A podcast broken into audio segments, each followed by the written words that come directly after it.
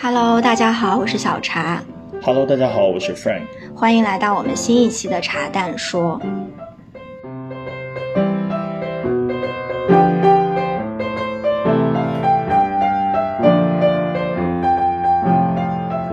今天我们请到了一位很特别的嘉宾，那我也是他的一个 follower，可能呃关注我们的小朋友很多人也都知道他。我们请到了王狗狗同学，然后就想跟大家聊一聊关于打工如果不开心要不要去做自由职业者这个话题。嗯，我先从我的角度给大家简单介绍一下狗狗吧。就从我的认知，虽然我跟他也不就以前也不认识，而且我也不是那种疯狂追星的这种类型，但是我知道狗狗主要。是因为他的那个淘宝店，其实当然之前我在网上也看到过很多他的言论，不管是他的一些评论被别人啊去评论啊，还是一些嗯比较特别的一些声音吧，他也不断的在发声，包括他也会录一些关于他观点的一些视频，像真的要玩这些放在啊抖音还有微博上。那我比较深的关注他是从买他淘宝店的衣服开始，叫 Other Store。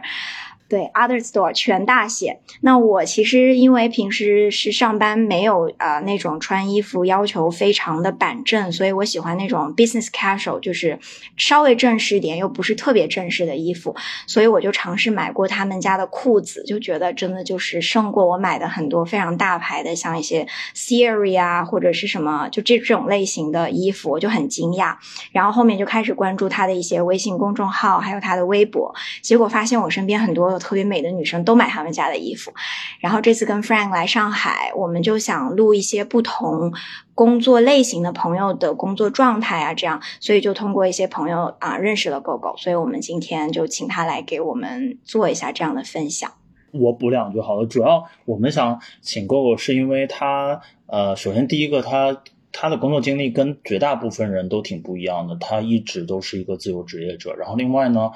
嗯，他做不管是在微博上做一些自己的内容分享啊，还是他做这个服装产品，都还蛮用心的，然后也特别有自己的想法，所以我觉得跟他聊应该挺开心的。我还有一句补充，他的这个用心跟别人还不太一样，他好像不太追求要怎么怎么样成功，他就是适可而止的那种用心，我特别欣赏这样的态度。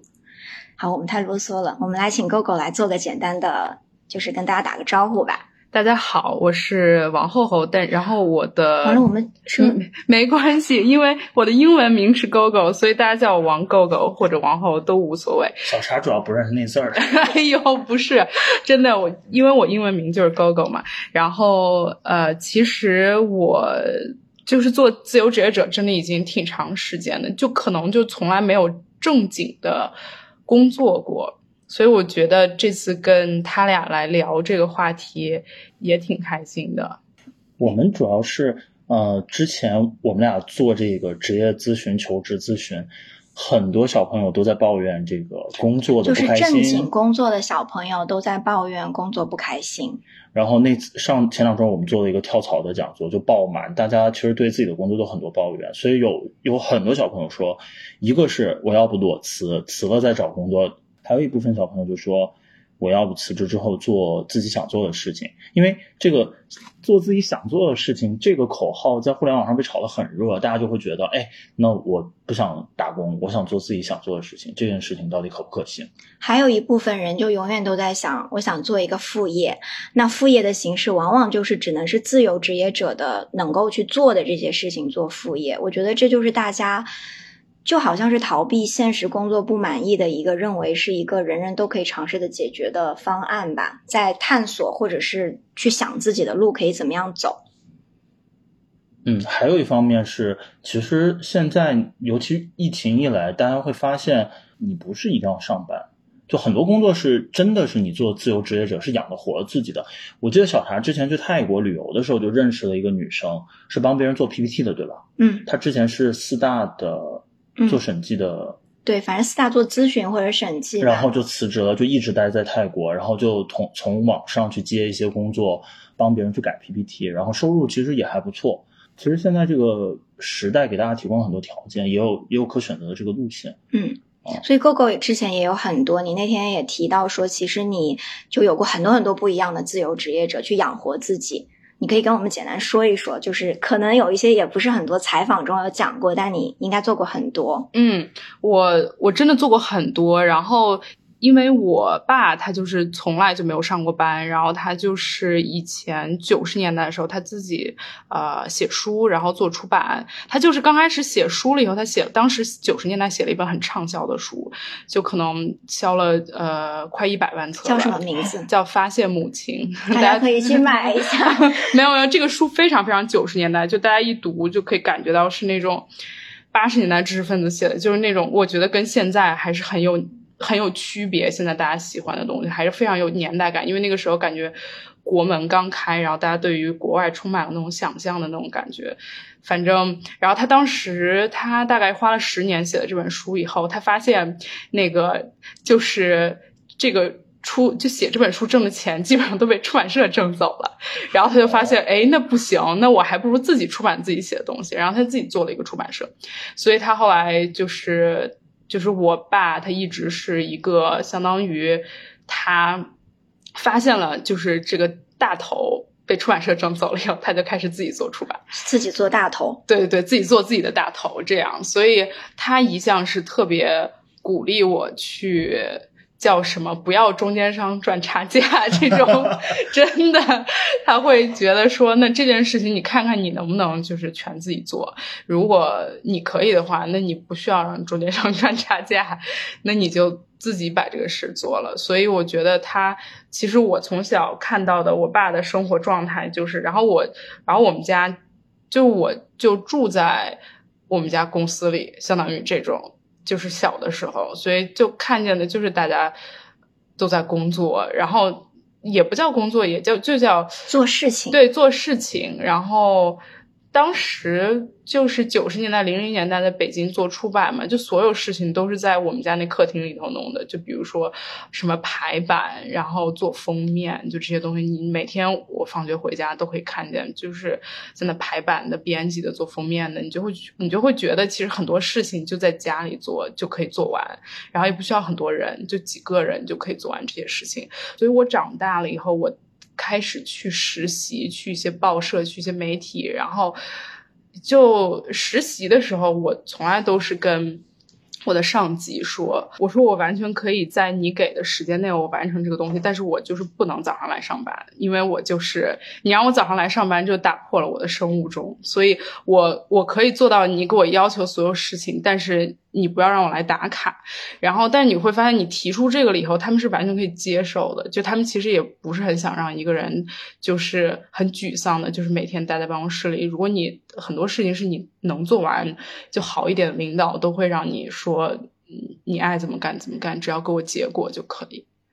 哦，所以你在呃媒体行业还是做过实习？因为我记得你之前说，呃，你也做在风险投资实习过。对我以前我在呃一四年的时候在真格基金实习，然后那时候真格基金其实还没有什么实习生，就是可能有一一个对。然后我去了以后，然后慢慢也有别人，然后当时。因为实习生很少，所以我做的很多事情，就比如说在会议里面去记录，然后有的时候那个没有什么投资经理的时候，我也会去去去面试一些一些对一些项目。然后因为当时没有很多人，所以嗯，办公室里有什么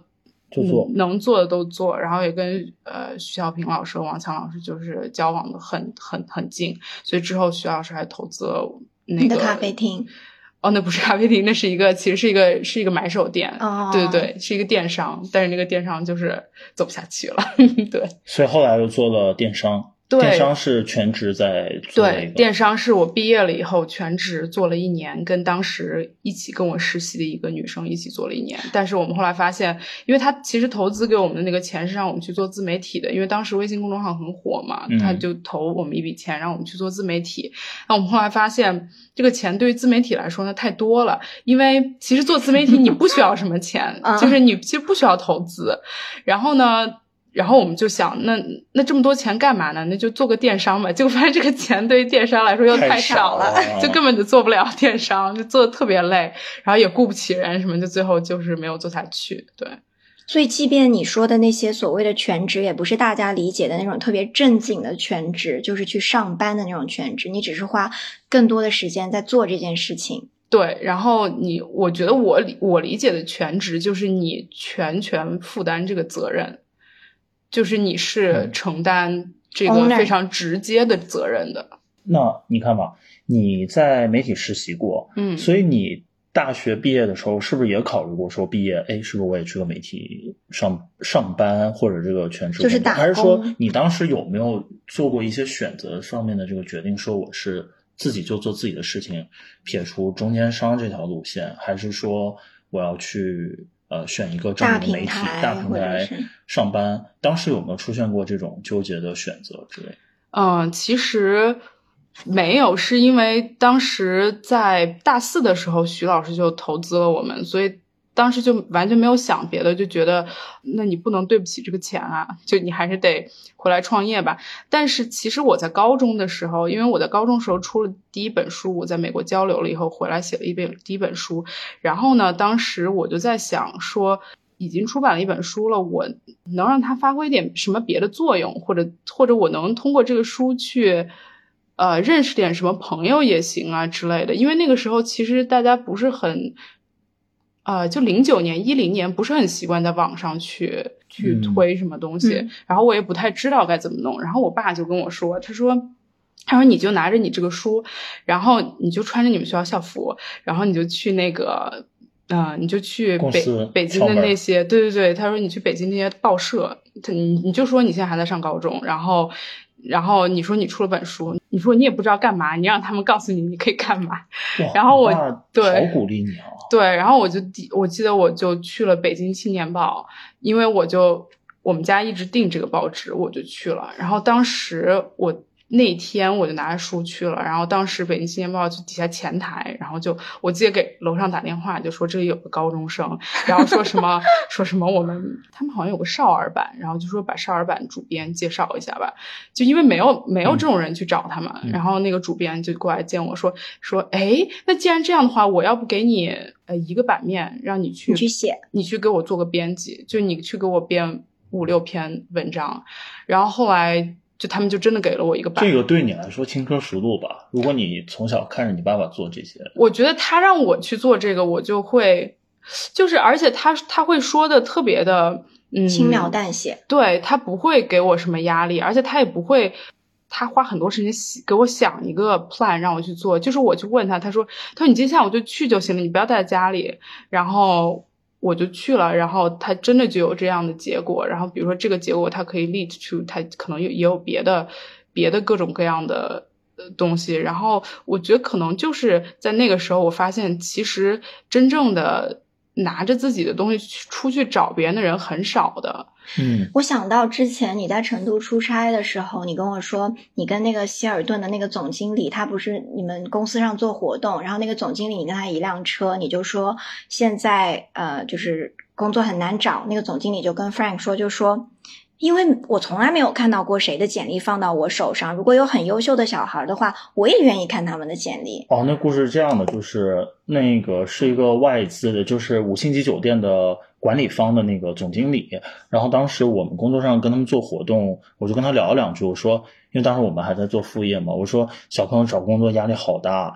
他说没有人给我直接写过信。他说：“如果有人敢直接把他的简历写个邮件给我，我非常高兴。只要他符合条件，我非常高兴给他引荐。但是没有人敢来找我。我觉得确实你说的对，有大家在找工作这方面真的主动出击的还是比较少。嗯，哦，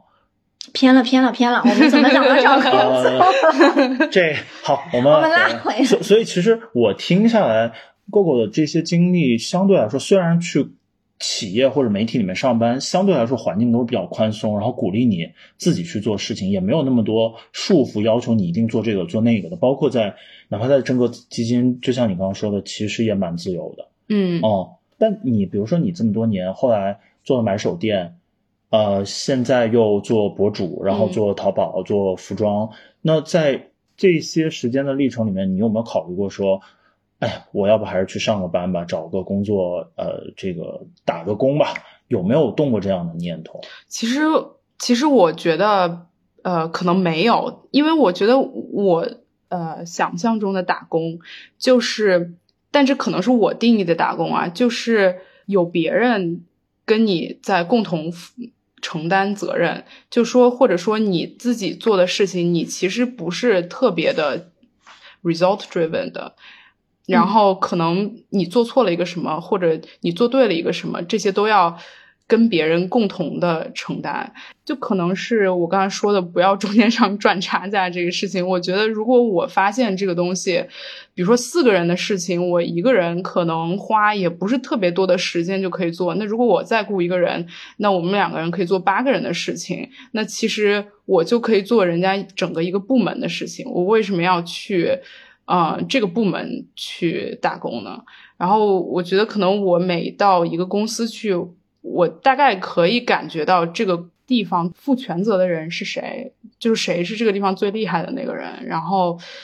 这个人叫我做啥我才做啥，就是我不会说就谁让我做什么我就做什么。我有时候就觉得你可能都不太行，你你说的这个只是为了讨好上级，我做这个事情可能就是为了帮你讨好上级，这种事情我就特别不爱做，所以可能我就不是特别适合比较传统的这种。这种工作，我觉得是他就没有被束缚过，就是完全没有过，而且他又就算有碰壁，但也不是那种就天都塌下来的碰壁，只是可能有的事情失败了，但是他还是有其他的 work around 继续往前走或者换一件事情做，但是就完全没有被束缚过，所以他也知道，而且因为大环境更多的人是在被束缚的，所以你完全就是对于打你。打工的人对于你来说不陌生，但你的生活对于他们来说是非常他们没有办法知道和体验的。所以你对于你来说没有这个信息不对等，你完全知道打工的人的生活大概是什么样。那 base 在这个认知上，他也不会选这条路了，也没有必要。我觉得可能是这样。哎，那你怎么你自己？你你你不你看吧？我们在企业里面上班是有外在压力的。你你几点开会？然后你什么时候要出这个东西要给老板？这个有有外界的一个压力，你自己管理你自己的工作和时间的话，你怎么去保证这个工作效率跟工作主动性嘛？就让我们俩，我们要如果不上班的话，真是全职做这些自由职业的话，我们可能一下睡到中午，然后下午也干不了什么。而且我觉得很多小朋友，当他们讲到说我不想打工，我也想做自由自由职业者的时候，他们是 suppose 自由职业者就是更自由、更闲，没有那么忙。但是其实你也很忙，你也很多事情。我觉得这个事情，其实我这几天还跟我男朋友在聊来着，就是因为。因为他是一个做动画的人，然后他自己做了一些表情包，然后我们之前我们两个就像玩儿一样，把这个表情包做成了一个手机壳，然后在微店上卖。但这个完全是一个玩儿一样的东西。但是因为他其实一直是属于一种打工的，做 freelance，但 freelance 其实你也是打工接活嘛？对他接活，但这个他接活不是说这整个活，他接活只是。只是动画中的一环，所以他只用跟这个 director 汇报，他其实不会跟顾客直接接触。所以，比如说我们两个在对待，比如说一个包装上面，我的感觉就是说，那这个包装你一定要递到每个人的手上的，都是一个非常完整的、完好的包装。如果不是一个的话，你你马上就得给别人寄一个道歉的东西，给别人寄个礼物之类的。但他就会觉得，哦，那如果就是。我一两个里头忘记一个赠品也是可以的，然后我就，但是可能就是因为我长期不打工，然后我长期就是 ownership 就很强，对，你就你就可以，比如说你在做淘宝店吧，你一个差评或者是你一个东西没有用心做，其实它的那个反馈是非常直接的，就是没有说中间。有多少层，它可以给你作假？你看到的或者你得到的，就是你真实的这种付出的一个反馈，所以你会非常的对于这种东西非常警醒。你也知道，你要是嗯今天划水了，那你的顾客对你一次失望，他其实就你会流失到很多顾客，所以连一次划水都不太行。对，所以还是从做好事情出发，而且是因为他为结果负责嘛，就是他刚讲的这个，就是他就要绝对为结果负责。你像我们，其实是的确这就是我们其实是对老板负责的。就我知道我在工作上有很多没有意义的事情，但是我的认知就是我做这份工作，你就他付给我钱，我不去 argue 这里面的每一件事是不是有意义，至少对我来说大方向可以就可以了。我愿意做里面有一些 bullshit 的事情，而且打工就是会有 bullshit 事情，平台越大 bullshit 事情越多，但因为他只对结果负责，对客户负责。对，那他现在的结果就是客户满意度嘛，嗯所以他就是就我觉得思维这些就完全不一样。嗯所以这就是他去管理时间和结果和驱动力的一个本质的一个，因为逻辑不一样。所以跟大家在企业里面不停的加班，可能也一样，逻辑上是一样的，因为你还是为了出一些老板和公司需要的东西，大家负责对象不一样。对，哦所以是背后逻辑还不一样。还有一点，我记得你上回跟我们聊到说你的这个执行力比较强，就是你想到什么就立刻去做。这个你你有 train 过自己吗？没有性格问题。我觉得可能就是小的时候耳濡目染。如果如果你家里有一个人，他从来没有上过班，同时他还在挣钱，我觉得他肯定是执行力特别强。除了炒股的，可能对，但是我爸不会弄这个，但他就是实业，他爸还属于实业，还不上班。对，然后他就是，比如说你如果真的还有几个雇员的话，你就肯定不可能没有执行力。而且就是前一段时间，我让我的小助理到上海来了，以之前我们一直是远程的嘛，他到上海来的，那每一天呢，我都得，我都特别紧绷。他走了以后，我就特别累，因为我必须得向他表现出。就是那我要求他要什么样，我得先做到嘛。我我要求他得，呃，看到这个事情看到就做，那我肯定得在他面前表现出我看到就做，对，那不然我没法要求他。对，但我觉得，我觉得这本质还是一种能力。就是话说回来，就是不是每一个人都适合做自由职业者的，就是。就是往往那些那天我们第一次见 GoGo，我也讲过这个，我就觉得很多人 complain 自己工作不好，然后想去做自由职业者的时候，如果是你自己的工作都做不好，你没有办法有好的执行力，deliver 不出好的东西，那非常大的可能你逃了这份打工的工作，你去做自己的事情，你可能还是没有办法是你想的那样，你还是会做不好的。我觉得就有点像那种大型健身房里面的健身教练一样，就如果你在那个健身房里面都不是一个很好的健身教练，你可能自己出去开一个也不行。嗯，嗯，这个比喻很很直接跟很容易。因为我觉得其实工作上，我觉得不管是不是做自己的事情，大家都很容易陷入一种误区，也不是误区，不能这样 judge，就是大家很容易去反思，会不会这件事情不是我热爱的，嗯或者会不会我不擅长做这件事情？但我是觉得我应该去做我擅长跟热爱的事情。对，对，但我真的就是觉得，不管你擅不擅长，能把事情至少做到八十分吧。我们不说满意，如果那百分之二十是靠天分的话，那如果你没有能力把所有这些事情做到八十分的话，那其实你要反思的可能是你的能力问题，不是不是你擅不擅长，有没有天分。我觉得是这种逻辑。哎，你说的这个能力是做事的认真态度跟我觉得是综。合能力，就是你的认真态度、你的逻辑思维、你的执行力、你自己管理时间的这些 overall 整个的这个，嗯就是到最后你能把事情做成的这样的一个能力。但但是其实我还想讨论另外一个问题是，因为 GoGo 是其实我们知道比较有才华的人了，你不管做服装啊、画画呀，然后你的审美啊，其实都是比较有自己的一个想法的跟概念的。但是对于普通的小朋友来说，假设我也前期我从小也不是画画的，我也不是跳舞的，然后我也没有什么特殊才艺，那如果我想做自由职业职业者，这个其实就是是不是选择很少，或者是你知道大家平时自由职业者可能还会有一些什么样的选择可以去做？嗯，其实我觉得，比如说像画画这种，我都是自由职业以后才捡起来的。然后我其实很小的时候学过，但中间一直就荒废了，一直没画画。嗯，那可能是我从去年前年我买了个 iPad，然后才开始的。但是我觉得这些东西都是我自己给自己规定，比如说每天画一幅画，直到我画完这个画册，然后。这些就你自己给你自己规定了以后，你真正做到了，它才可能有效果，你才可能越画越好。但是我觉得，呃，我之所以可以去做这这些事情，然后会去有这些能力，其实，呃，我就是先有自由职业的这个概念，我才有时间有时间去做这些。而且我觉得不仅仅是有时间，就是自由职业，其实就是你意识到你耽误的时间都是你自己的。然后你耽误的时间，别人不会给你补上。你今天不做这个事情，你明天还要你做，不会说你今天不做这个事情，明天老板就给另外一个人做了，这就不可能的。你今天不画画，你明天就画的不好。我觉得也是一个结果特别特别特别明显的这样一个事情。所以，嗯，我刚开始可能前几年的时候还没有像现在这么自律。但我现在也不说自律啊，我现在就是很明显的感觉到，呃，我今天不做这个事情之后积积累的更难做，还是我自己做，所以我还不如今天做了。这个给我警醒一下。我们俩做副业，我就经常是，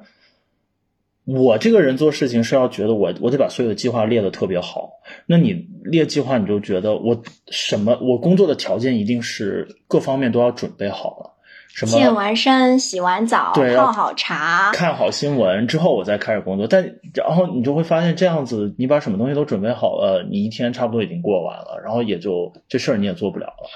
所以我觉得这是给我警醒了一下，我觉得改变一下工作思路，就马上开始做。对，马上开始做。我觉得说起来还是特别说的还是容易，很难。这件事情你也是经过了一段时间，然后慢慢慢慢自己就更能够做得更好，也是。好多年吧，两三年或者 maybe 三四年这样子。对，而且我觉得做淘宝店其实特别的会让你自律，因为做淘宝店就是一个非常，嗯，直接接到结果的对对对，你发现你是没有办法，你是没有办法去欺骗欺骗自己的这样一个事情。就像你开个早餐早餐铺，然后你卖什么包子什么的，你的包子不好吃，大家就不来。然后你你你早上比别人晚开半个小时，别人就是去旁边那个了。所以你做的每一件事情，你都可以看见流失。所以其实打工还能划划水，自由职业你要想做好了，真的不能划。就你就不能划水，因为因为所有的划水的代价都是你自己会承担的。所以从这个层面上来讲，自由职业。并不见得比打工更自由，可能甚至压力会更大。所以我觉得自由职业可能更适合想做很多事的人。我感觉，我觉得更适合不是特别需要主流感。对，其实我觉得这一点很重要。我觉得很多人其实。呃，他们认为自己不需要主流感，其实很多人是很需要这个这个感觉的。即使是我爸，他现在也会说一下，他说他有时候也会说，他说他真希望他能有个单位，因为 他觉得有个单位就是你每天都有一些人跟你聊天，就固定的人，你可以坐到那儿，然后你可以真的去划划水，真的有人跟你聊天。但是你自由职业，其实你工作上的人都是很。以结果导向的，大家没有时间跟你划水，然后呃，或者是就是你没有一个特别长期的那种稳定的关系，稳定的工作的关系，你不会有这个东西。然后我觉得其实很多人他们在生活中，他们的生活质量是很靠这个东西的。哎，我觉得他讲到主流感，刚刚说的这个，我还想到就是。我就是我自己经常在我的主页上的反思，是因为我的公司的名声很好，然后 title 很大。你有的时候拿这个东西去社交，我甚至会用我的是一个这个 title 去，当然不是在副业上做 branding，但我会去 reach out 别人，就是一个倍数，别人会理你。别人不是因为你是小茶，是因为你是某某公司的。就是，但是我经常也抽离出来在想，可能你真正的价值就是你所有的这些 tag 全部没有了，别人还愿意。跟你做朋友或者跟你 build up 这个 relationship，那就是很有价值。但我觉得这是很难的，就可能在我觉得你相对比较顺，是因为你看你很早，你可能就认识像徐小平老师这样的人，你就经历过一些。那有很多已经三十岁还是 nobody 的人，然后他从头开始做，其实他没有任何关系，嗯，他也 build 不起来，就是一个先生鸡生蛋和蛋生鸡的问题，就很难。就相对来说，那个主流感就对他来说很重要，但是。他离开了，这个是真的很难生存的。对，而且我觉得可能我也认识很多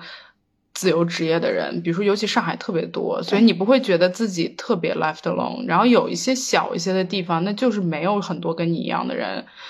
然后我觉得有一个特别哎，就还挺有意思的例子，就是就是我男朋友他给我买了个包，你知道吗？然后他一般不给我买包，他们给我买这个包，我特别开心。然后我就发现，我就根本没有人可以说这个事情，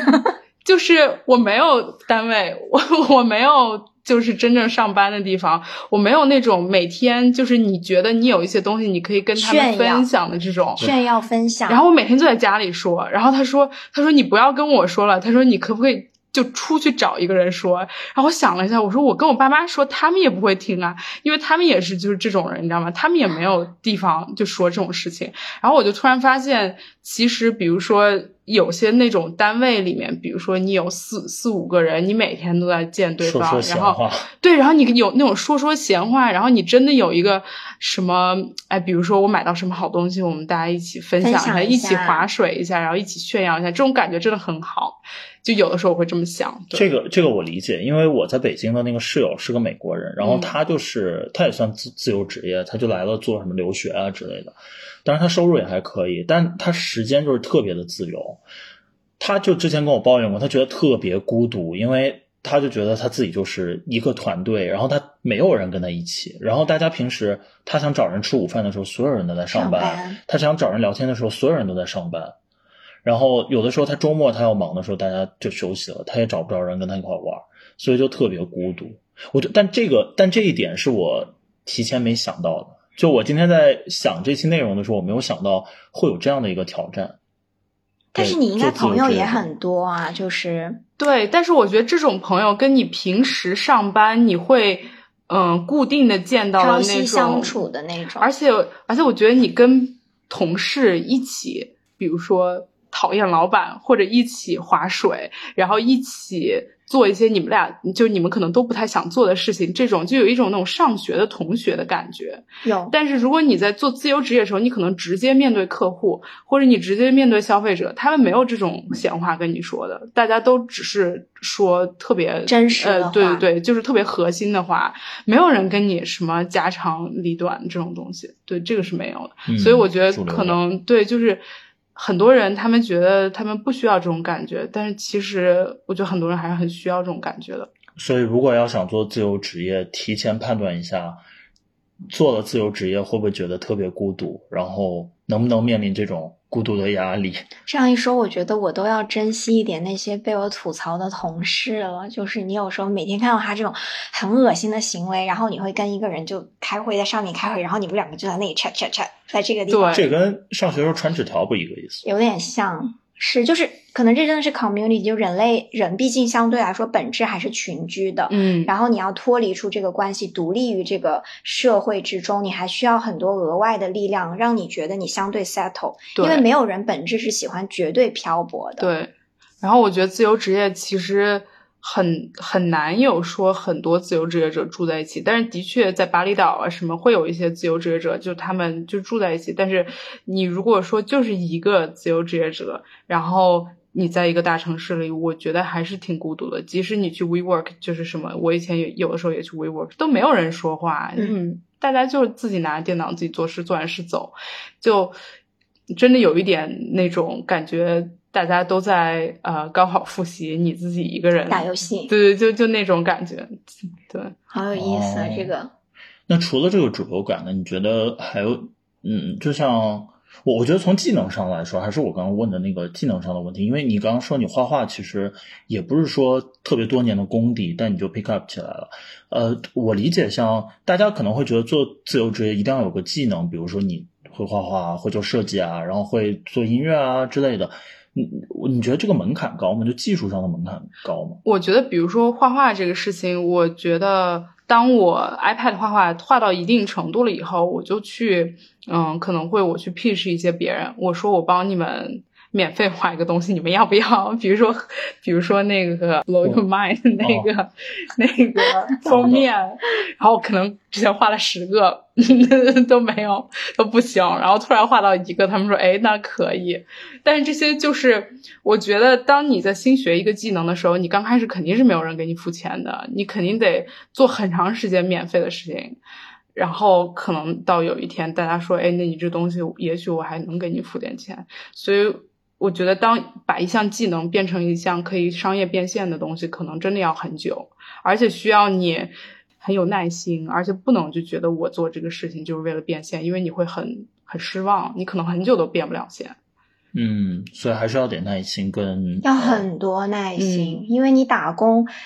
最少我工作一个月我会拿到一个月的工钱，但是画画，尤其是你拿这种来变现，我觉得更难，而且自由职业者相对来说，我感觉还是偏艺术啊、文学，因为如果你是做律师或者是做审计，像这种大家一般还会要牌照的这种。这种东西绝对嗯知识密集型，而不是这种审美啊、艺术密集型的，我觉得相对来说不太容易去做自由职业者。那更 freestyle 一些的，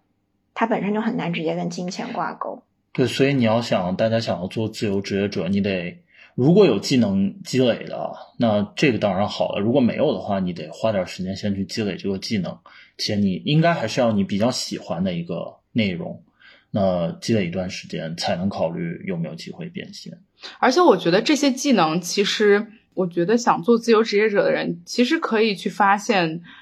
大家的需求中的一个很逆势的东西。比如说我在淘宝上就找到过那种，就是有那种中国人想在美国买房子，但是他们不太知道怎么买，他们就是有钱，但是他们不知道怎么弄。然后就是有这种在美国的，也不叫房产中介吧，但是就是咨给他提供咨询给，他提供咨询，然后什么税务这种东西，因为其实很多人完全不知道这种东西，然后就是那种咨询服务，还挺还挺神奇的，因为我觉得这个是还是个很逆势的东西，没有看到在在淘宝上。之前我们那个好朋友就大米，他就有过，他就说他有个朋友就是研究各个国家银行开户嗯，对对对对对，就这种东西，其实还挺这个其实就是的这种就是赚信息不对等差的钱，但是这个世界完全都是信息不对等是对的其实要么就是两种两种呃地域两种工作嘛，领域，不两种工作嘛，一种是你通过自己的知识跟技能去赚钱，另外一种就是做这个信息不对等差的，就是所谓的这种中介。我觉得所有本质都是信息不对等。你的知识也是因为你会这个，别人不会这个，这就是信息不对等。就像我四大的朋友就但总说，别人知道你这个大概是怎么画出来，但他不不见得自己会画，所以他找人帮你画。那就还是他不就跟四大嘛？比如说我四大朋友之前就就说，我们其实就懂了一个报税的说明书，我们把这个都读透了，然后我们来帮你去运用这个东西。哎，你要这么宽泛的解读是可以，但我觉得还是这个呃，你有自己的 expertise，你大家花钱是买你的 expertise，、嗯另外一个就花钱买哦信信息嗯他买的东西是不一样的。嗯但是中介这个，就跟我说的对，确实是可以做的啊。那这个就很多了，其实。对，比如说就这种开户什么的，什么，注册个商标啊，这种其实都是有很东西多嗯，啊。所以我今天聊下来，听起来我觉得我永远都不会做自由职业者，